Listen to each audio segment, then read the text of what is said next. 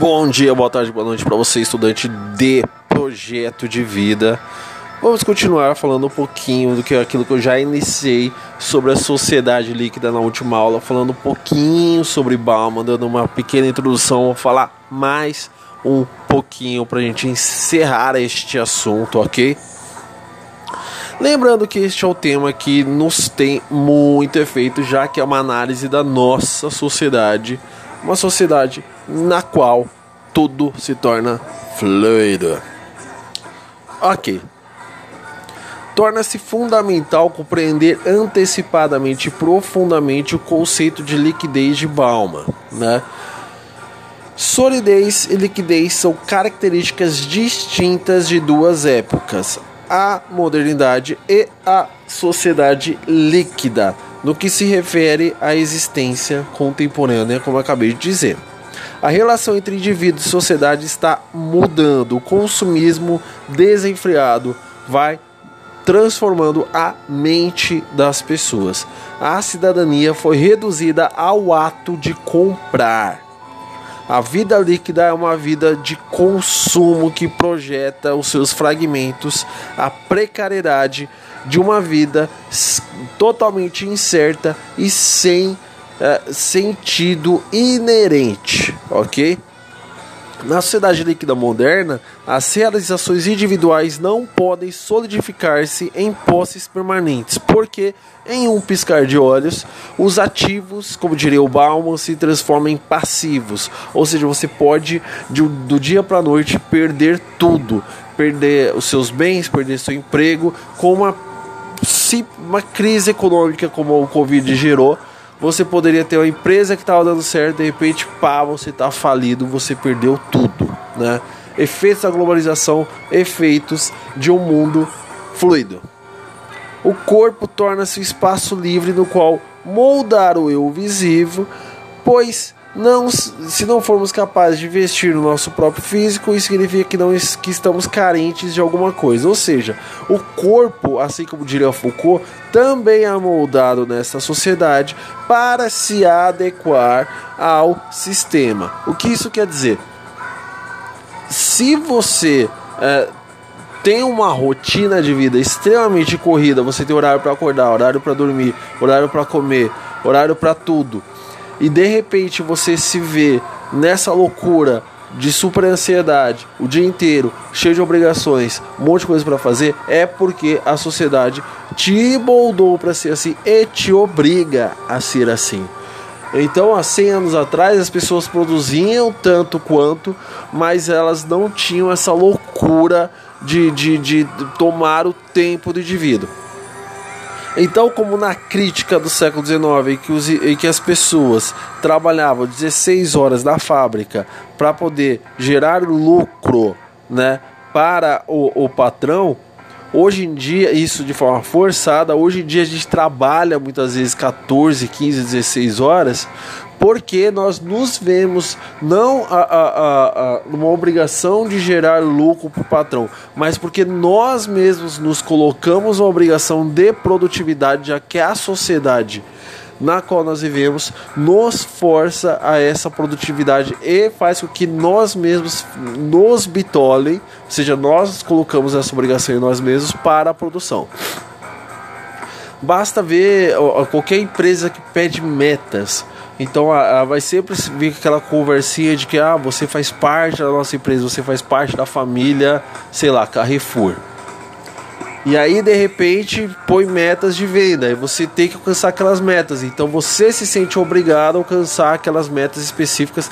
A empresa pode até falar: olha, você não precisa necessariamente é, alcançar a tantos, vou colocar o mínimo aqui que todo mundo consegue. Aí você não consegue o mínimo, você fala, caramba, eu sou tão ruim assim. Aí você consegue o mínimo, você consegue um pouco mais que o mínimo no outro mês. Aí você vai falar, não, no próximo mês eu consegui mais. Aí você busca por mais. E assim você mesmo vai se bitolando para trabalhar cada vez mais e alcançar cada vez mais resultados. Porque é assim que nós fomos moldados para pensar. Assim como um jogo de videogame que você vai alcançando estágios, a sociedade também vai te cobrando para que você vá galgando cada vez um degrau maior. Ok?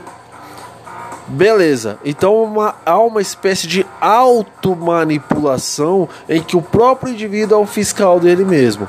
E os mercados de consumo se alimentam e se estimulam a partir da ansiedade dessas próprias pessoas. Então você vai lá e você quer, como disse na última aula, o iPhone novo, né? Dentro dessa lógica do consumo da troca. Você vai lá e você vai trabalhar o dobro para você comprar esse iPhone novo. Ah, mas a, a agora eu quero um, uma moto legal, vai lá e trabalha triplicado ter a moto. Não quero mais a moto, quero carro, trabalha mais e corre mais. E assim vai, a gente vai é, se bitolando para cada vez ter mais, porque é essa lógica que nos foi posta.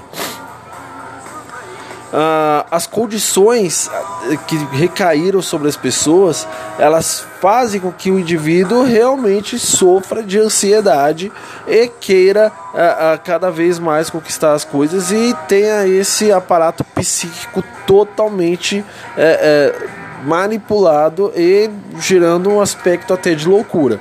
O ato de consumo é uma forma de ter e ela é a ideia mais importante dentro do sistema, porque é ela que vai gerar é, essa, essa ansiedade.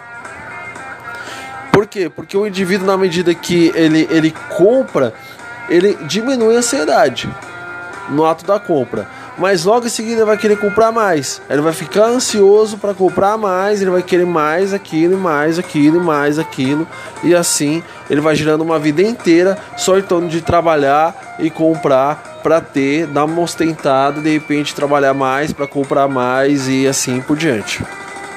E nesse espiral vicioso que a vida vai correndo e vai gerando toda uma lógica moderna ok?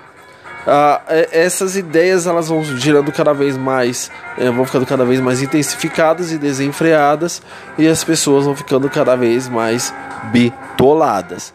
Na medida que o indivíduo vai ficando mais bitolado e vai aderindo às regras do sistema, ele vai se adequando, adequando o seu corpo, adequando somente a essa lógica consumista. E se ele está interagindo com a lógica consumista é, e tratando a si mesmo como a, essa, essa, esse objeto de loucura, ele também vai ver o seu semelhante como um objeto, é, assim como ele olhando no espelho se vê como um objeto. Isso vai gerar em algum momento desconforto, uma crise existencial que ele vai se deparar com esta solidão diante do mundo, no qual o modelo social é um modelo de isolamento, de indivíduos fechados em suas caixinhas egoístas e narcísicas, tá? É, dificilmente a gente consegue romper com esse laço de individualismo gerado pelo próprio sistema. E daí a dificuldade de empatia e de responsabilidade com relação ao outro. Então, no máximo, o que a maioria das pessoas querem é viver suas vidinhas egoístas pautadas no consumo, sem prestar atenção para o outro, sem ter empatia para com o outro. Beleza? Além disso, nós desistimos da nossa autenticidade, nós abandonamos qualquer forma de autenticidade ou sentimento de pertencimento. E a gente perde até, de certa forma, o sentimento de pertencimento da humanidade. Aonde fica esse indivíduo em termos humanos. Ok?